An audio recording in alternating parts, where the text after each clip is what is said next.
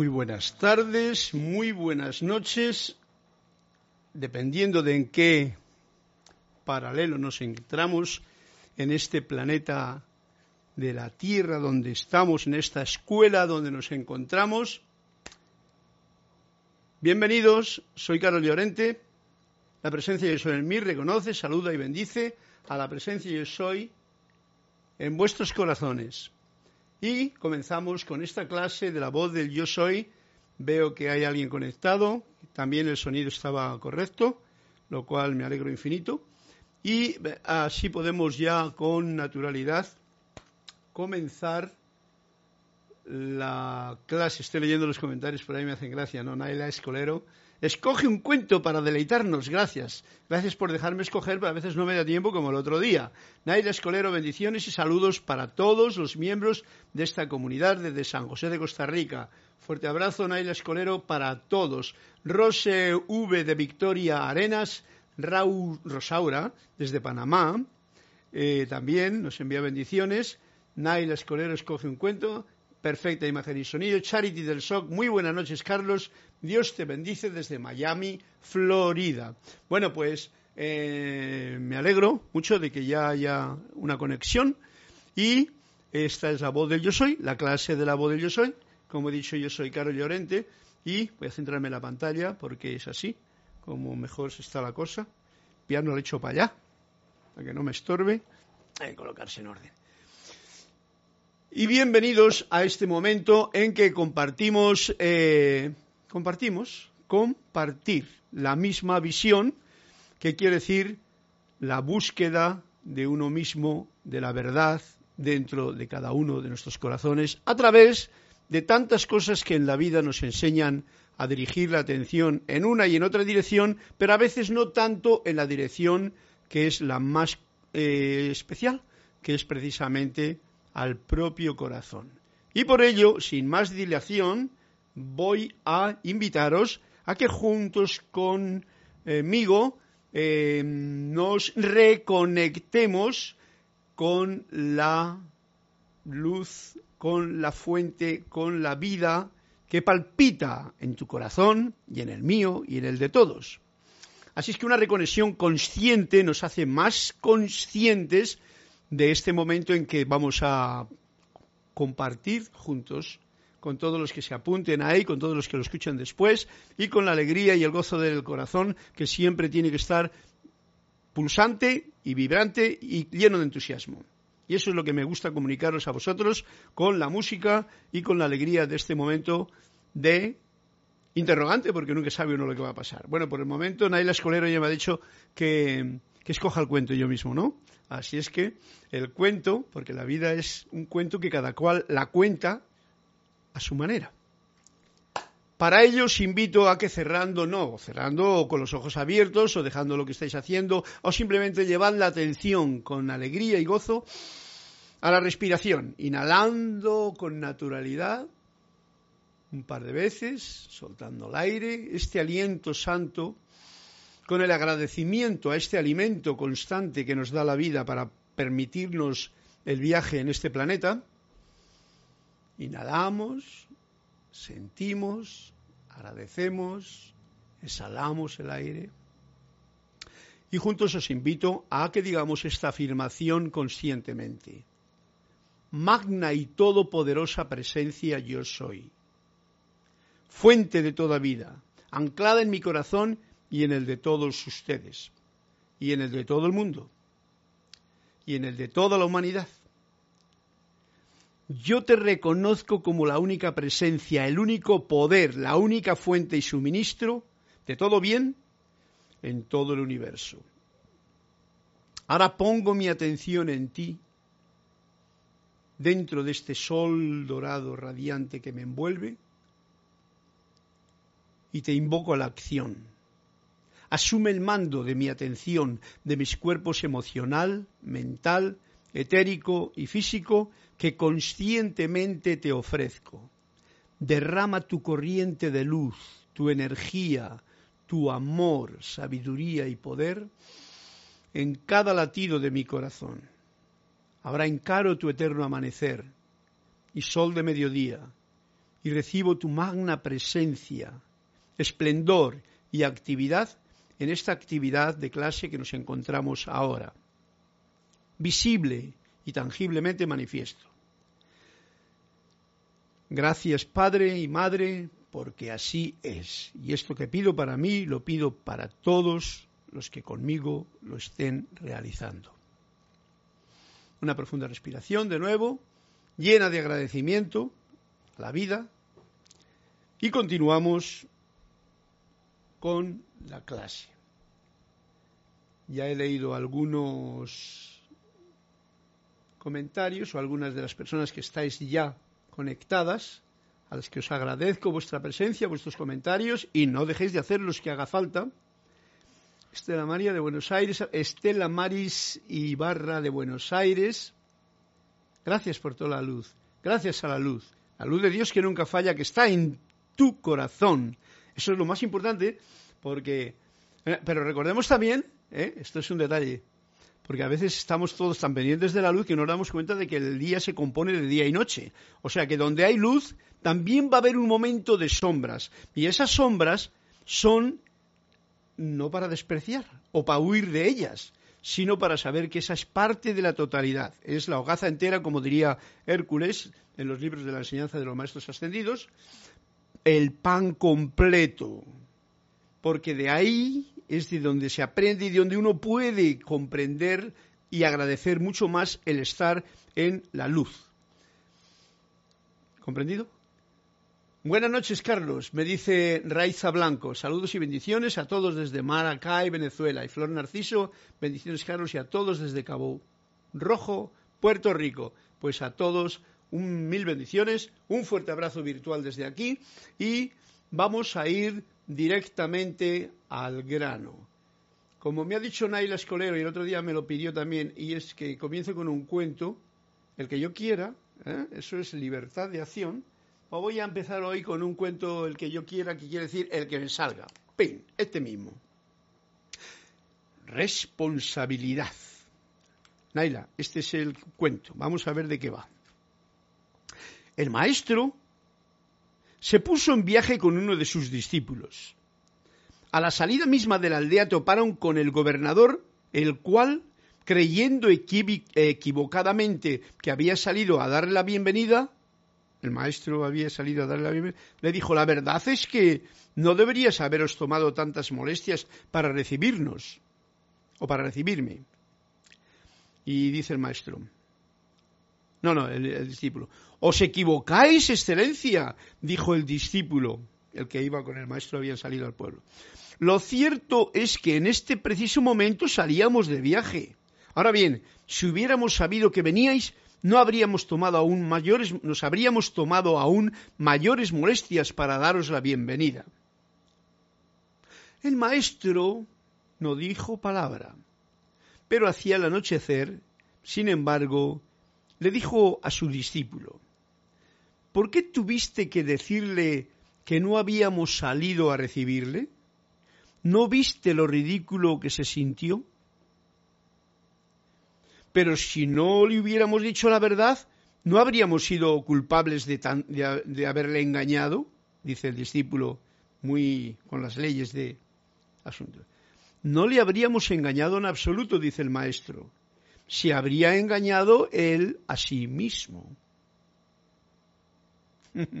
bueno, pues este es el cuento que Naila me ha pedido que os cuente y por lo tanto voy a dar puntos de visión del cuento, lo que a mí me trae, y también eh, un poquito de interpretación de la situación. Va el maestro, sale con el discípulo, van para allá y se encuentra con el gobernador que viene y él interpreta el gobernador. Siempre eso es que ¿eh? Siempre damos por hecho e interpretamos las imágenes como que es lo que está pasando. Y le dice, hombre, ¿cómo me os habéis molestado para darme la bienvenida? Ya empieza el gobernador haciendo una interpretación de la cosa, ¿no? Pero lo peor viene, y no es que sea lo peor, lo que pasa en el cuento, viene cuando el discípulo, que es un poquito charlatán, como habéis visto, en vez de estarse calladito y escuchar más al gobernador o al maestro, en este caso, que estaba por allí, vamos, al instructor, el maestro, vamos a llamar el maestro, dice, os equivocáis, O sea, fijaros ya qué soberbia la de este discípulo, que claro, como va con el maestro, a veces se creen que ya saben tanto como os equivocáis. Le dice al gobernador, excelencia, os equivocáis. Eso es de la, esa es una parte del ego que todo, el poco yo, que todos tenemos, que muchas veces eh, creyendo que uno sabe, le dice al otro lo que debe de saber, que no es más que una falacia de la propia mente. Lo cierto es que en este preciso momento salíamos de viaje. Ahora bien, si hubiéramos sabido que ibas a venir, pues nos hubiéramos preparado con más... ¿Veis? ¿Cuánta bla, bla, bla, bla, bla innecesaria? ¿eh? Para daros la bienvenida. En fin, eso es vivir en el pasado y con proyectos de futuro, pero nunca en el presente. Y este discípulo lo demuestra aquí claramente. Entonces nos da un toque de atención para saber escuchar y callar, para que si te llaman a hablar o la, la indicación lo invita, entonces uno pueda decir lo correcto, pero también respetando quién es el que realmente tiene que hablar en un caso como esto. Si es el gobernador, debería de hablar, pues por rango sencillamente y por sentido común, pues el maestro, que es al que le ha, se le ha dirigido la palabra, ¿no? No ese discípulo, digamos, que, que sale por ahí por peteneras, ¿no? Eso ocurre muy a menudo, ¿no? Entonces le echó una bronquita el maestro al discípulo le dijo, pero oye, ¿por qué tuviste que decirle que no había más salida a recibir? ¿Por, a ver, ¿por qué? Dice, ¿no viste lo ridículo que se sintió? Fijaros lo sutil del maestro. El, maestro va, has hecho sentirse mal al gobernador, que estaba tan orgulloso pensando que había salido para saludarle. Pero si no me hubiéramos dicho la verdad, no habríamos sido culpables de haberle engañado. El discípulo, por supuesto, siempre con su libreto bien preparado. Y claro, el maestro le dice, no le habríamos engañado en absoluto. Claro que tú no engañas a nadie. Si no dices nada, tú no tienes que no engañas a nadie. Las palabras, cuando están en el silencio, no engañan. Y dice él, replicó el maestro, se habría engañado él a sí mismo. Él habría hecho una suposición. Y ya os dije a primero del año 2020 que una de las cualidades que yo personalmente tengo es no hagas, para este año y el anterior, no hagas suposiciones de nada. Si algo tienes que saber, pregunta, pero no supongas, porque el mundo está lleno de equívocos gracias a las suposiciones que uno hace sin fundamento, debido a la imagen, a la situación y tal. Y entonces metemos mucho la pata en ese sentido. Y esto es lo que le pasa aquí a este muchacho, que en vez de haber dejado que la cosa se hubiese fluido de una forma muy bonita, ¿eh? que nunca se hubiese sabido, pues va el otro y le regaña incluso hasta el gobernador. Gracioso cuento que me has permitido contar, Naila, te lo agradezco. Y con esto pasamos página a la siguiente al siguiente paso. Son interesantes estos cuentos porque veis, no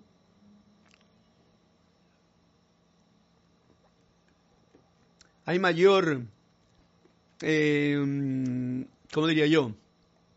No hay mayor, em, mejor preparación para hacer una melodía que guardar silencio. El discípulo, en este caso, no guarda silencio y entonces mete la pata si hubiese guardado silencio y hubiese observado, que es una de las cosas que no solemos hacer, siempre es querer intervenir porque, oye, yo que yo así sé, entonces yo voy a, voy a corregirle a este. ¿Quién soy yo, que soy un ser de luz, para corregir al otro que también es un ser de luz? Muy Ojo al dato que no todo lo que está escrito se interpreta correctamente.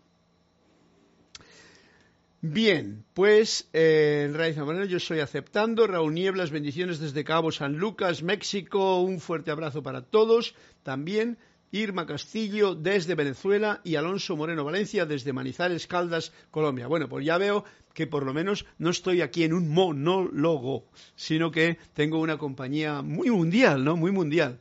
No ha aparecido la gente de, del otro plano, de los que estarán ya como medio acostados o algo por el estilo, porque son las dos de la madrugada, en España, etcétera, etcétera, Madrid, Toledo, etcétera, etcétera, pero estamos aquí todavía de día y con la vida palpitando. Bien, vamos a ir al libro que estamos desgranando en esta clase últimamente, y que es el de Anthony de Melo, eh, El apego y el sendero de la iluminación, que en este capítulo 10 en que estamos ahora, nos dice en la página 86.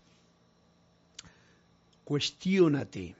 No sé si recordaréis de qué iba la clase anterior, pero eh, era bastante importante, bastante fuerte, no quiero recordar nada, el que quiera que la escuche de nuevo, pero vamos al grano de lo que en esta ocasión nos está diciendo la vida a través de Anthony de Melo en este librito.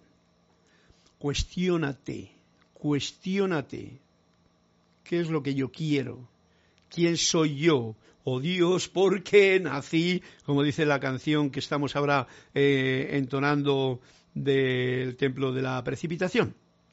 Cuestiónate, porque si no te cuestionas, lo das todo por hecho, por lo que te dicen, y entonces tú vas como borrego, pues siguiendo lo que cualquier pastor pueda decirte. Te despertarás a base de cuestionarte cada creencia tuya. Fijaros que no está hablando de creencias mundiales, sino cada creencia mía si yo me la cuestiono, me va a despertar, me va a hacer despertar. Y todas las que te vengan del exterior, también. O sea, que las creencias mías y las creencias que me vienen de gente de lo que cree la gente, si yo me las cuestiono, me ayudarán a despertar. Está muy interesante esto. Si no te aferras a ningún concepto, si no me aferro a ningún concepto, aferrarte quiere decir que no le suelto, y, porque esto ya es como yo me aferro aquí, aunque sea un clavo ardiendo. Cuidado, si es un concepto, dice, dice así Antonio de Melo, si no te aferras a ningún concepto, cosa o ideología, fijaros que la cosa va más profunda, te será más fácil descubrir enseguida dónde está la verdad y la realidad lo real y lo verdadero. Te será, me será más fácil descubrir dónde está la verdad y la realidad. ¿Cuándo? Si no me aferro a ningún concepto, a ninguna cosa o a ninguna ideología. Fijaros que esto es bien importante y es un detalle para tener en cuenta al caminar por este plano de la Tierra, porque todos nos aferramos a todo nos aferramos a la casa, nos aferramos a la mujer, nos aferramos a los hijos, nos aferramos a las costumbres, a los hábitos, nos aferramos al coche, nos aferramos a la computadora, nos aferramos al teléfono, ¿eh? y nos apegamos, que es eh, la palabra en realidad, pero también a esa ideología que yo tengo, a mi filosofía, a lo que he leído durante un tanto tiempo, a este libro tan maravilloso que en un momento me dijo palpitar, y me aferro a él como si eso fuese la verdad. Y no, es un libro que te ha indicado el camino de una manera de libro. Pero nada más.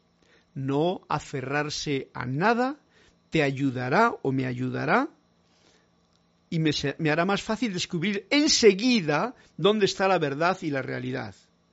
Wow, esto es muy interesante, muy bonito que me lo, que me lo recuerde y me, me, gusta haceros partícipe de ello, porque yo estoy eh, totalmente de acuerdo con esta, con esta situación que la mayoría de la gente no la aprecia en su, en su, en su totalidad. Que es eh, dónde está la verdad y la realidad, que es la voluntad de Dios escrita. ¿Dónde está escrita? en la vida.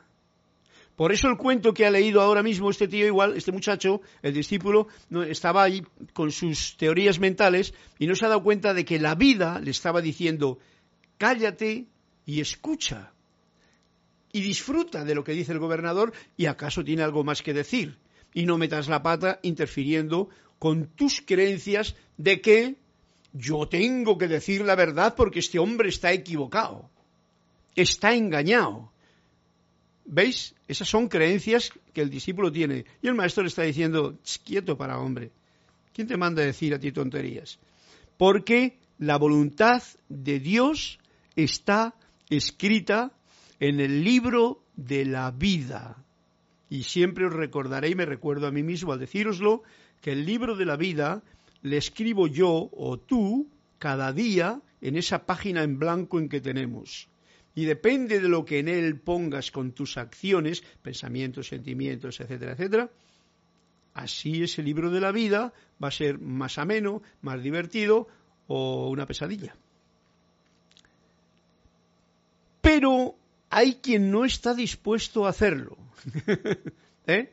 Hay quien no está dispuesto a hacerlo, a, mm, a cuestionarse todas las creencias, ideologías, eh, teologías, filosofías, ideologías y todas las guías que haya en el mundo, no está dispuesto a cuestionarse. No, no, no, no, no. ¿O cómo me vas a quitar a mí la Biblia, por ejemplo? O el Corán, por ejemplo o un libro de metafísica que tanto quiero, por ejemplo. Hay que meter a todos, no podemos estar jugando a las tonterías en este momento que estamos viviendo. Todo es lo que te ayudará a que busques la verdad aquí, no afuera. Y, ¿cómo? Cuestiónate un poquito todas las cosas. Porque si no te cuestionas serás sencillamente un seguidor de lo que alguien haya dicho convéncete, convence, y nos pone un ejemplo, mira, convence al capitalista de que cuestione su capital. ¿eh? Todo el dinero que tiene en el banco y las operaciones que tiene y este negocio que va a hacer. A ver, convéncele a ese de que está, de que se cuestione eso. No lo quiere hacer, en absoluto. O al político, de sus ideas cerradas de que Él es el que va a ayudar al pueblo cuando esté en el poder. Porque tiene esta idea y la otra y la otra, que precisamente no son ni ideas suyas. Quizá las ha captado en donde sea. Cuestiónele a ese que se cuestione esa situación y te manda a la porra. Están demasiado apegados a sus razones materiales. ¿Veis? Y por eso no están dispuestos a hacerlos. Lo importante es que estoy yo dispuesto a cuestionarme todo en algún momento, en ese momento de reflexiva eh, quietud meditativa, por ejemplo, cuando me viene alguna situación que en vez de creérmela al tuntún, me la cuestiono un poquito, suavemente, para no eh, ponerme violento conmigo mismo. ¿Mm? Y ahora nos dice Anthony de Melo aquí en el, en el capítulo que estoy leyendo, la palabra no describe la realidad, sino que la indica. Esto es muy especial y hemos de darnos cuenta de ello. A veces la gente, cuando uno habla así como muy, ¿eh? muy político, porque habla bien con todo el parafraseo, con toda la sintaxis y geo, ¿eh? política necesaria para convencer, dibujos onomatopéyicos y toda la historia, uno se cree porque lo dice de una forma que lo, ay, qué bien que lo comprendo, ¿no? Lo, como que se lo planta. Entonces, uno se lo cree y, y nos dice, la palabra no describe la realidad. O sea, la realidad sabemos que no es lo que vemos, la realidad es más profunda no la describe la palabra, sino que la indica. Incluso, por ejemplo, ahora mismo yo estoy con palabras hablando. Yo no estoy indicando, yo no estoy eh, describiendo la realidad o sabiendo, diciendo cómo es. Yo estoy indicando, a través de todo este folclore que, que nos montamos en estas clases, indicando un camino para que yo, que soy tú, busquemos esa realidad, esa verdad, dentro de uno mismo. Dice, la realidad no puede expresarse en su profundidad y sus matices, porque la palabra no es capaz de contenerla. Ojo al dato, esto mucha gente, los que son muy intelectuales, muy poco yo intelectual, muy de biblioteca, muy de libros, no lo quieren comprender. Pero yo como músico os lo digo, esto tiene una verdad que hay que cuestionarla. Una verdad parcial, ¿no? Que hay que cuestionarla. Quiere decir, la realidad la realidad, lo real, lo verdadero, digamos que vamos a llamar a Dios, a lo espiritual, lo que no puedes científicamente demostrar, por ejemplo. No puede expresarse en su profundidad y en sus matices porque la palabra no es capaz de contener. La palabra no es, la palabra no es capaz de contener la verdad. ¿Ok? Esto es muy interesante. Muy importante tenerlo como en RAM para saber eh, ser cauto con la palabra. Y por ello, los místicos aseguran que es imposible expresar la realidad de Dios. Eh, aquí yo estoy totalmente de acuerdo también cuando, y por eso eh, muchas veces, si os habéis encontrado con gente que os quiere explicar, bueno, pues incluso si quieres explicar un sueño que has tenido por la noche, sabes que con palabras no le puedes explicar. ¿Puedes dar una como idea, una imagen de la cosa que has podido estar experimentando? Mira que no hablo más que de un sueño. Ahora imaginaros, como dicen los místicos, la realidad de lo divino. Ir a los planos, imaginémonos que va uno al plano interno o abre un poquito las persianas de, de lo invisible y puedes percibir algo de allá. Si uno yo o tú tratas de expresar con palabras algo de lo que has sentido, vivido, experimentado, te darás cuenta de que lo mejor hubiese sido que te calles la boca porque no podrás expresar nunca nada y además iba a ser mal interpretado y además ibas a equivocar a otras personas como se ha hecho durante tanto tiempo con tanto cuento que se ha contado, etcétera, etcétera.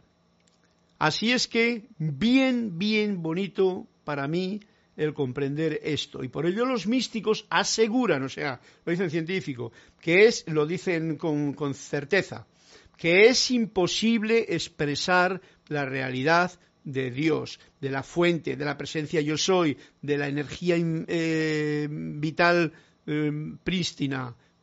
Es imposible y por eso, por ejemplo, incluso cuando los, la gente de la televisión y tal, o los científicos o lo que sea, hablan de hace 100.000 años, esas son tonterías todas que dicen que no expresan nunca la realidad. Porque a mí me hablas de un millón de años y yo te digo, bueno, pues como si me hablas de 5 millones de dólares. Yo no tengo capacidad de mental ni siquiera de sentir que son 5 millones de dólares. Eso que hablo de 5, no de 300.000, ¿no? Millones de dólares. Ahora imagínate tú las galaxias y todo eso. Pues hay mucha gente que se, bueno, son cautos y dicen aproximadamente y todo eso, ¿no? Gracias.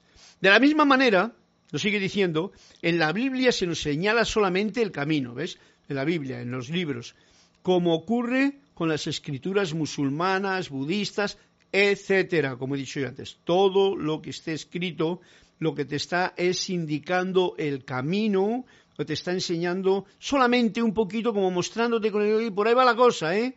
Y a ver si te sirve esta idea que te estoy dando. Eso es lo que hacen los libros. Eso. Por ello, con las escrituras se han cometido abusos de interpretación al querer aplicarlas literalmente. Esto es lo que ha ocurrido en la historia cuando se ha dicho, no, no, es que la Biblia dice, es que tal y igual. Y por eso yo me hace mucha gracia cuando dicen, incluso, y me atrevo a decirlo, por si hay alguien por ahí que es un poquito así como perspicaz, ¿no? Los maestros dicen, ojo al dato, ¿vale? Porque lo he leído, ojo al dato, cuestiónate. Yo lo advierto mm, para no olvidarme yo de hacerlo y no caer en ese error. Por tomar al pie de la letra, ya hemos hablado de lo que ocurrió en los siglos pasados con la quema de herejes y otras barbaridades. Todo eso por tomar al pie de la letra cosas que se interpretaron mal, que igual estaban hasta mal traducidas, que igual estaban indicando otra cosa, pero alguien las puso de otra manera y que otro la interpreta de otra forma y termina llevando a la Inquisición, a la horca, a la hoguera y tal, a tanta mujer, a tanta gente, buena gente y todo apoyándose en, las escrituras de, de lo que sea. Todos los fanáticos, recuerdas, la clase anterior trataba de esto, todos los fanáticos querían agarrarse a su Dios y hacerlo el único. Eh, yo es que tengo la verdad, tú hereje, al infierno. ¿Recordáis? Bien. También los católicos tomamos al pie de la letra lo del único Dios, ¿eh? que todos nosotros me parece que hemos pasado por ese bautismo, ¿no? Y quisimos hacer lo nuestro también. Por eso, ojo al dato, porque esos son programas que tenemos ahí en la parte inconsciente. Las barbaridades y crueldades que se han hecho para defender que solo dentro de la fe católica está la salvación, fijaros que esta ha sido una frase muy mm, sembrada, solo dentro de la fe católica está la salvación. Eso es uno de los, mm, ¿cómo se llaman? No me acuerdo cómo se llama. Bueno, de esas frases hechas que te llevan, cuando uno las sigue y, no las, y no las cuestiona, a un gran equívoco. Y el que no está bautizado, ojo al dato que sigue la cosa, y el que no está bautizado se condena eternamente. ¿Cómo es esto? No suelen publicarse. Las barbaridades y crueldades que se han hecho para defender que solo dentro de la fe católica están la salvación y el que no está bautizado se condena eternamente, las barbaridades esas no se han publicado o no suelen publicarse. Nos está dando un dato muy importante para que sepamos cómo esas frases hechas, así cogidas de los libros, pues han llevado a grandes desastres. Todo esto se podrá desvelar en siglos venideros. Aún hay mucho fanatismo que oculta los errores por miedo a perder una imagen a lo que nos agarramos. Esto es lo que ocurre con la mayoría de las personas no soltamos lo que hemos, lo que tenemos así como, porque si es que si sueltas tus creencias es como que te crees que te vas a quedar desnudo, o sea, sin papeles, ¿no? Uno no tiene fe ni en la vida misma y entonces se cree que las creencias son, porque eso, es como un, los anclajes que tiene la propia mente del poco yo, eh, donde se agarra el poco yo, y entonces cree que si suelta esas creencias se va a caer de alguna parte y lo único que se va a caer es de la propia estupidez que uno mismo se ha creado, de la imagen que uno se ha creado. Y como dice aquí muy claramente, eh, aún hay mucho fanatismo que oculta los errores por miedo a perder una imagen a la que nos agarramos. Esto es muy especial. Bueno, pues esto tiene tela porque nos está dando un recorderis que yo creo que viene bien tenerlo en cuenta para cuestionarse todo. Hoy día, todo. Lo mismo ocurre con los fanatismos históricos, él sigue diciéndonos un poquillo más. Ah, vaya que esto está interesante. Mira, lo mismo ocurre con los fanatismos históricos en los cuales también la religión estuvo presente. Fanatismos históricos en los cuales la religión también ha estado presente. Y nos pone un ejemplo. Colón no descubrió América, ¿eh? que es una creencia que cuando estás en España te lo dicen, ¿no? Colón descubrió, y te siguen vendiendo una mentira. Colón descubrió nada.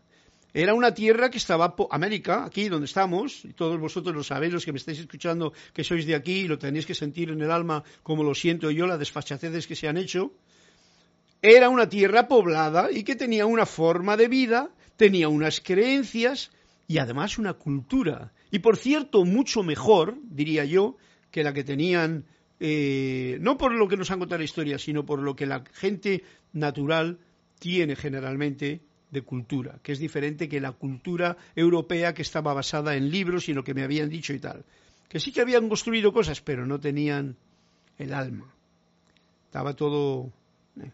Bien, Allí eh, lo que se descubrió al arribar a ella, a, este, a esta parte del planeta, América, fue la ignorancia de los europeos. O sea, Colón no sabía que esto estaba de por medio cuando él iba para las Indias, ¿no?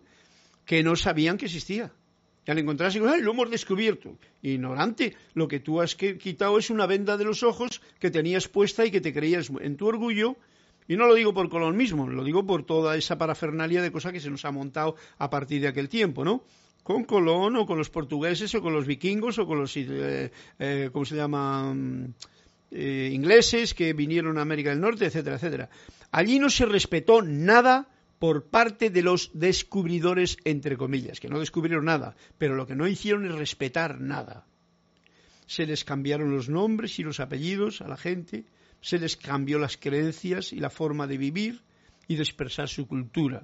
Esto es una verdad como un templo y vosotros lo sabéis mejor que yo.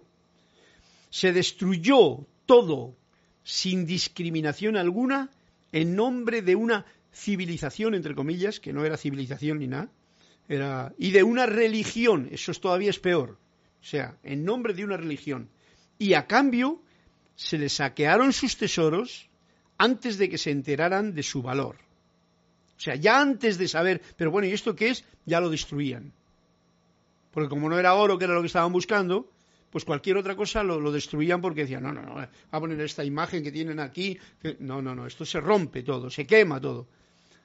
Eso es lo que pasó en la historia precisamente por la mm, intolerancia, el fanatismo y no cuestionarse, ¿estoy haciendo lo que estoy haciendo correctamente? O si se lo cuestionaron, pues no les queda más remedio que hacer lo que esto porque venía el otro y te daba con el palo, ¿no? Yo no sé. La verdad es que es simplemente un cuento que, hemos, que han vivido en otros tiempos y que nosotros lo sabemos ahora.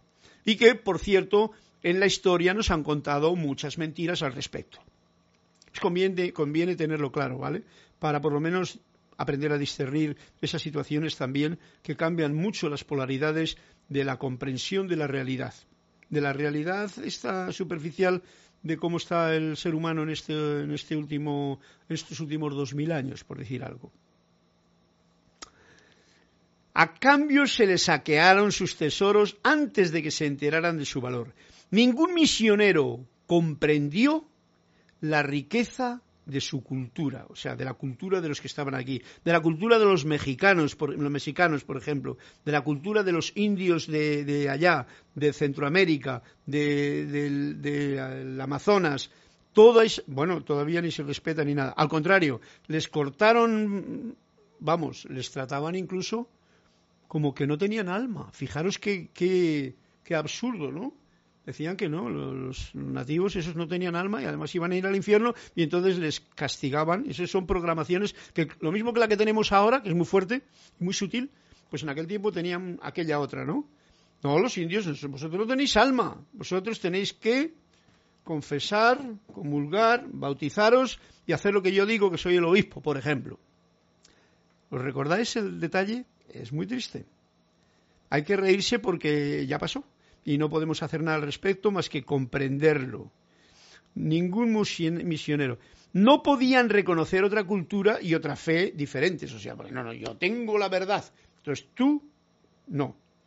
Porque estaban indoctrinados, o sea, con una doctrina bien programada y, y programados por su papel de salvadores. No hay peor papel que el de Salvator Mundi, que aquel y esto lo digo porque la historia ya nos lo ha contado, como salvadores del mundo, salvadores de alguien que quiere realmente porque cree que sabe y va a salvar a otro. Lo que sí que mm, es importante, porque esto no es una crítica a todo esto, es darnos cuenta de lo siguiente. En la edad dorada de Saint Germain, en la que estamos ahora mismo, en la edad que estamos viviendo ahora, en una edad de mucha y de tanta luz, eh, hermosa que está a nuestra disposición como seres luminosos que somos, lo importante es reconocer la luz en el otro ser. Esa es, digamos que la cosa, mm, la conciencia más hermosa que un ser puede tener. Reconocer la luz y vida en lo profundo del corazón de otro ser. Todo lo demás son las apariencias. Si llegas a profundizar quitas las cáscaras de la cebolla y entras al corazón de la luz que hay en el otro ser, entonces te darás cuenta de que tendrás una reverencia por ese ser y no tratarás de meterle ni en tu religión, ni en tu forma de pensar, ni en tu, en tu creencia, ni nada de eso. Esto es muy serio, lo que estoy diciendo yo, porque no todos están dispuestos a comprenderlo. Pero no importa, eso es cada cual que comprenda lo que pueda, ¿no? Yo sencillamente siento como Anthony de Melo que esto es así y entonces pues simplemente lo comparto, ¿no? Que era la historia que, han vivido aquí, por ejemplo. Estaban apoyados por la creencia de toda una iglesia, ¿eh? Y me refiero, me refiero al papel de salvadores, el que se cree que salva a alguien Primero, no hay nada, es que esto es muy fuerte de decirlo, porque no estamos acostumbrados todavía. Estamos en el año 21 con todas las catástrofes mundiales que están ocurriendo actualmente, que son vergonzosas en, un, en principio, que son un indicio de lo inculto que todavía es la humanidad, porque si no, no estaría así la cosa, y sin embargo, todavía alguien se cree que es salvador de alguien, con todo. Ojo al dato, esto no es una irreverencia contra los que quieren salvar a los demás, esto es simplemente un hablando conmigo mismo de lo que yo siento y compartiéndolo con los que puedan sentir esto también. No hay nada que salvar. Lo que sí que hay que hacer es estar con una conciencia de unidad y eso te ayudará a tener una visión más profunda, más respetuosa a toda vida, y cuando digo toda vida digo toda con mayúscula, incluyendo animales y otras especies, vegetales, etcétera, y eso es lo que hoy día falta, ¿no? En general porque yo reconozco que hay mucha gente que está muy poniéndose las pilas, lo cual es bien hermoso, como ustedes, por ejemplo. Estaban apoyados, esta gente que iban de salvadores, los conquistadores esos, los misioneros, estaban apoyados por la creencia, una creencia de, ¿qué, qué creencia era? De toda una iglesia, la iglesia católica, apostólica y bastante romana que había por ahí, ¿no? Cuyo papa se tomó toda la potestad del mundo para repartir aquellas tierras entre españoles y portugueses para convertirlas. O sea, vosotros que sois católicos, venga, id allá y eh, eh, virrey, tal, tal. Lo principal es que convirtáis y salvéis a esa gente que si no van a ir al infierno. Bueno, ahora visto, yo creo que estaréis todos conmigo de acuerdo en que toda esa ha sido una gran brutalidad cargada de la ignorancia. Y fijaros que el peor enemigo del hombre es la ignorancia y el miedo, ¿vale? Porque ambas cosas producen todo este desastre que hay por aquí. bueno, ahora voy a leer yo alguna cosita por aquí que me dice, vamos a ver, eh, porque me gusta que hagáis unos comentarios ya que eso me da punto para sacar la, el monólogo mío. Alicia Moreno, un saludo desde Medellín, Colombia. Irma Castillo. Irma Castillo. ¡Ay, Carlos! ¿Y cómo hacemos para discernir sobre la verdad? ¿Pedir a la presencia que nos lo devele? ¿Será interrogante? Primero, recuerda que eso no va en grupo. Eh, entonces la pregunta más correcta podría ser, ¿cómo hago yo y es una pregunta muy importante. Eso es un cuestionamiento. Irma, esto es dar en el clavo de lo que nos está diciendo la clase. Y esto es muy puntual porque es lo más fundamental para que, dejarnos de tonterías. ¿Cómo hago yo? No todos. No metamos a todos los bichos en el mismo número de zapato. ¿Cómo hago yo para discernir sobre la verdad? bien importante, Irma, esta pregunta. Esa pregunta, por supuesto, yo no te la voy a responder, porque yo no sé lo que tú puedes hacer. ¿eh? Pero como tú dices, sí que puedes hacerlo tú. Una de las cosas, y cuidado con esto al, interpretar lo que yo te digo, es lo siguiente.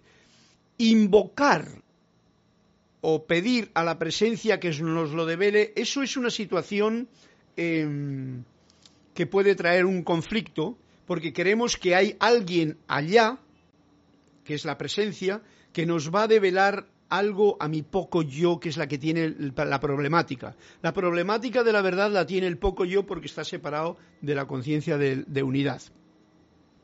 ¿Eh? ¿Entendido? Esto es bien importante. Entonces, la actitud constante, esto te estoy respondiendo a ti y a todo el que quiera hacerse este cuestionamiento, la actitud constante, con fuerza, pero humilde y cariñosamente, a tu verdadero ser que eres tú mismo y que lo llamamos la presencia, que es tu parte superior, que está en ti, como la verdad, ahí es donde el poco yo, tu propia personalidad, con el cariñito receptivo y el silencio escuchante puede una y otra vez, durante el tiempo que sea necesario, hacerte tú misma esta pregunta. ¿Cómo hago para discernir, y más que para discernir sobre la verdad, para mm, saber más sobre la verdad, para manifestar la verdad, para ser la verdad manifiesta? ¿Cómo hago? Y esto es una palabra muy, una pregunta muy, mm, muy interior.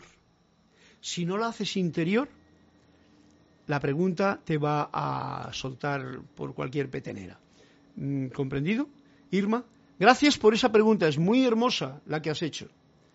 La verdad, y yo te digo lo siguiente por lo que puedo yo haber discernido al respecto, porque lo he hecho, lo que te digo lo he hecho, la verdad está dentro de ti, solamente dentro de ti. Por lo tanto, al poco yo, que es el que se cuestiona todas estas cosas, hay que hacerle que guarde ese silencio para poder escuchar a la presencia o fuente o vida que está dentro de ti también, para que puedas recibir a modo de susurro, intuición, eh, ¿cómo diría yo?, eh, acercamiento, alegría interna o una gran sorpresa, todo cabe, la respuesta correcta a tu pregunta. Gracias, Irma. Bien importante esta pregunta. Alonso Moreno Valencia, ¿quién era el papa de esa época? Cualquiera de los papas, que no sabemos quién era en realidad, porque esa época fue muy grande y los papas en aquel tiempo eran unos papas que eh, salían de, los papas eran unos negociantes de, mala. Yo, me he dado cuenta de muchas cositas de esas cuando he leído y tal, pero yo no me creo nada, ¿vale? Los papas cambiaban ahí. Uy, qué ruido. Alguien ha tirado algo por ahí. Los papas eh, cambiaban eh, de papa pues en cualquier momento. Eh, eran muchos eran guerreros, otros eran negociantes, otros eran bueno. Por lo tanto, yo te voy a decir quién era el Papa de aquel tiempo, no sé, pero recuerda que la Papa es una palabra que adjudicada a ese que se ha tomado el poder crístico sobre la tierra. O sea, que tiene un dominio, un mando, un control sobre mucha gente que en aquel tiempo era bastante y ahora todavía lo es, ¿no? Alonso, comprendido, no puedo yo saber quién era el Papa porque la época era muy grande y había muchos papas en aquel tiempo, ¿vale? No importa además, no te importe. Lo importante es saber que tenía un poder muy potente y podía convencer que el rey dijese a los que iban para acá que les convirtiese a todos al catolicismo. ¡Hala! María Mateo, saludos de Santo Domingo. Conciencia yo soy. Permitir el saber, abandonarse, rendirse frente al Cristo. Muy bonito. Conciencia yo soy. Eso es. Todo eso si se hace con conciencia y se hace internamente es hermoso pero solamente se puede hacer no con palabras muy potentes ni muy altas, sino en el silencio de tu corazón. Todo lo demás es otra cosa. Gracias, conciencia yo soy, y gracias a los que me estáis em, haciendo comentarios. Muy importante y me ayudan mucho a sentir más aún la magia de esta clase, del cuestionamiento. Otro tanto ocurrió con Galileo, quien en su reunión. A ver, esto se lo hizo por tomar.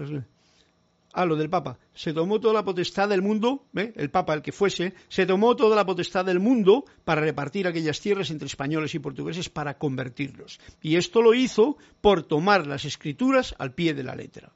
O sea, el Papa, los concilios, los, ¿cómo se llaman? Los cardenales, los obispos, toda esta gente que está metida ahí, que maneja mucho libro, mucha teoría y hacen luego lo que quieren, pues entonces eh, hicieron todo eso en aquel tiempo. No tiene importancia.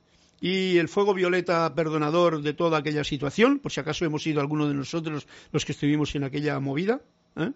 que igual en alguna encarnación pasada tuvimos esas habilidades tan negativas y ahora no queremos hacerlo. Otro tanto ocurrió con Galileo, quien en su reunión con obispos y cardenales Solo pedía que mirasen por el telescopio y se negaron, porque mirar era dudar de la palabra de Dios. Que esto es lo que hacían, tenían enganchado a la gente porque no, no dudes de lo que está escrito. Lo que está escrito es la palabra de Dios. Y entonces ves tú que esto es una contradicción, toda esta clase es una contradicción a lo que está escrito, ¿no? Por lo tanto, el que tenga todavía esta programación interna va a chocar con lo que yo estoy diciendo, ¿no? Que no es ningún problema, ¿no? Simplemente está bien que choque el que tenga que choquear. Ya que se interpretaba la Biblia como que era el sol el que daba vueltas alrededor de la tierra. Y dudarlo en aquel tiempo suponía una herejía. ¿Veis? Creencias, conceptos, etcétera, etcétera, que no han conducido más que a una gran em, a mantener mayor la ignorancia en la gente. Eso es interesante para muchos. Mantener la ignorancia en la gente es muy interesante. Hoy día también. ¿Sabéis por qué? Porque así somos más manipulables. Y esto es muy triste.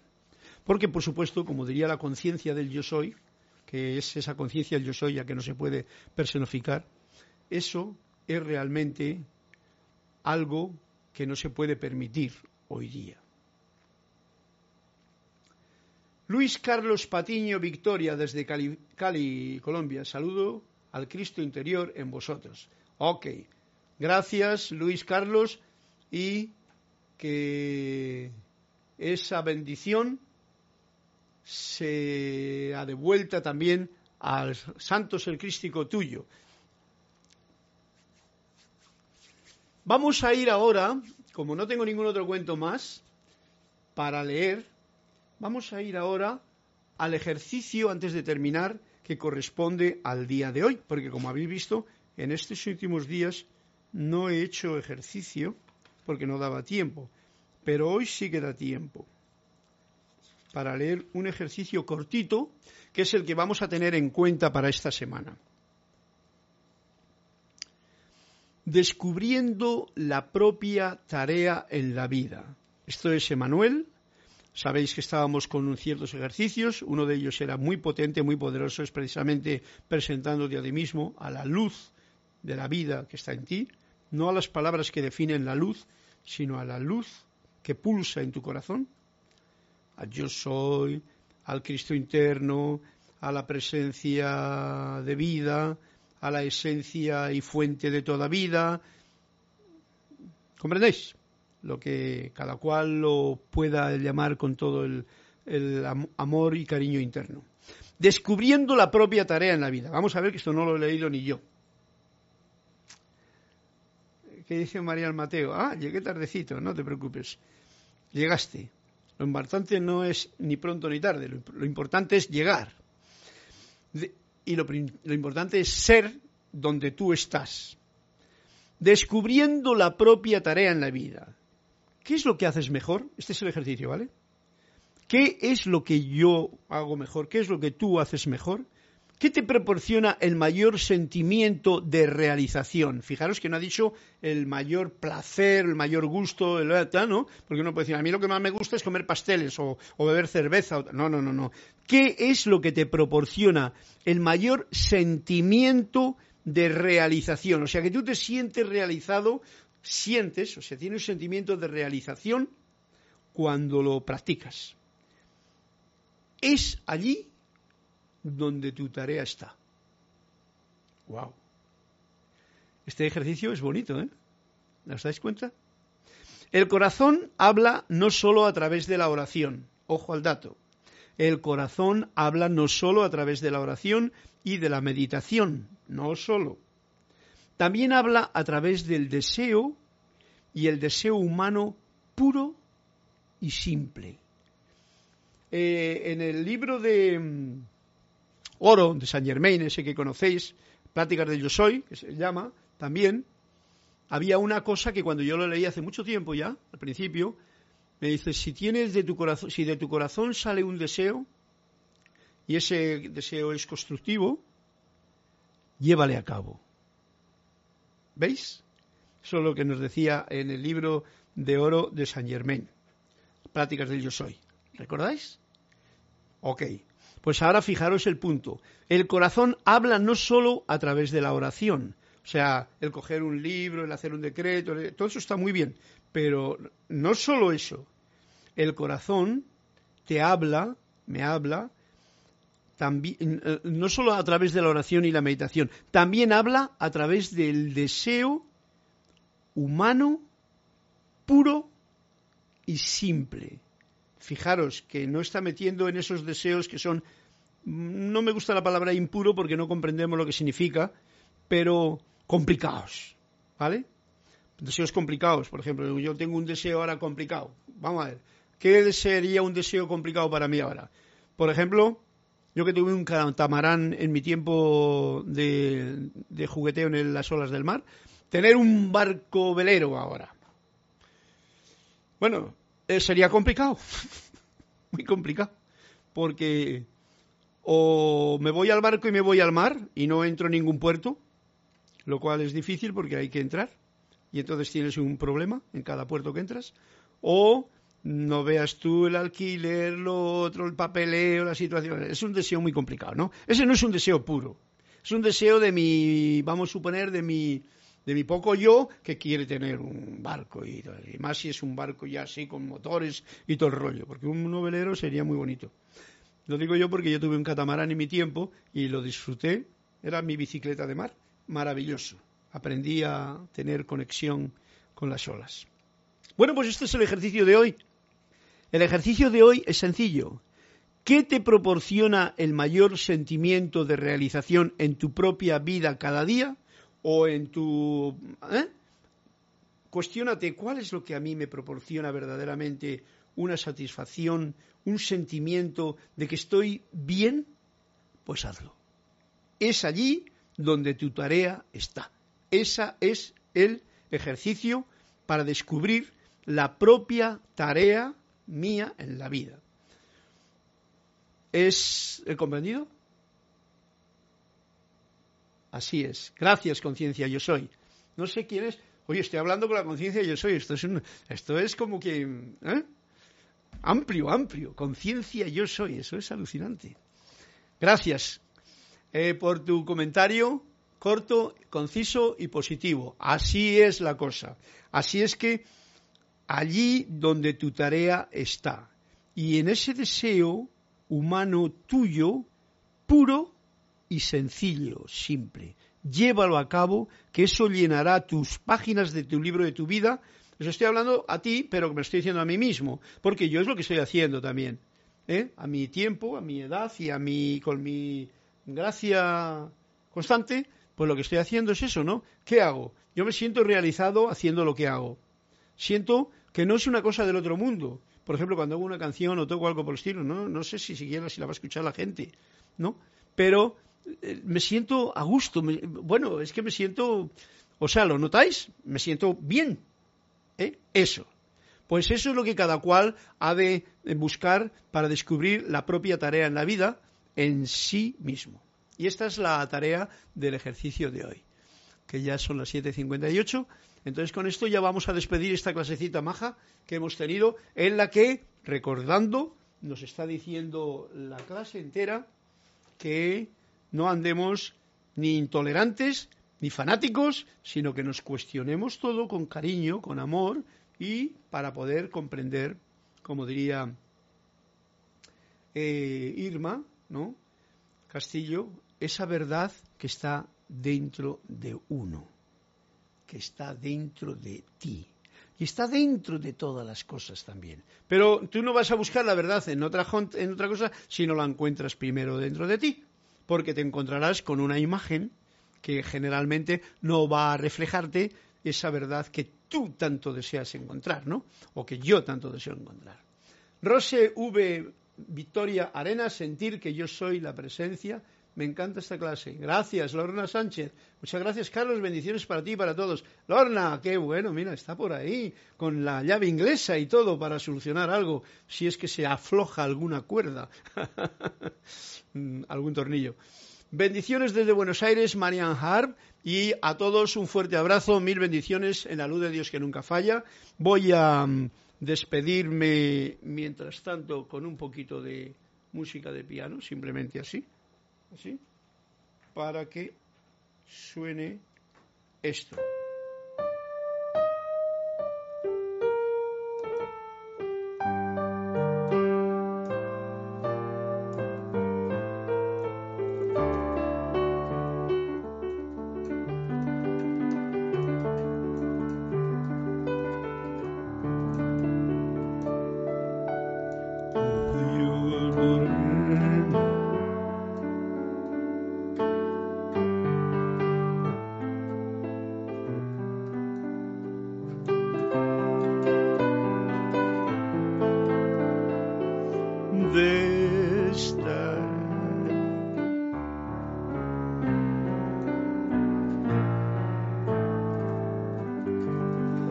Letra es, oh Dios, ¿por qué nací? Una pregunta, cuestión, ¿por qué hoy se me dio la oportunidad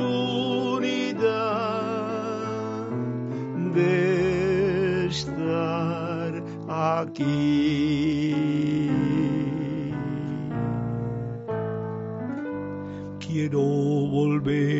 Casa, a la armonía. Es por eso que voy al foco más antiguo.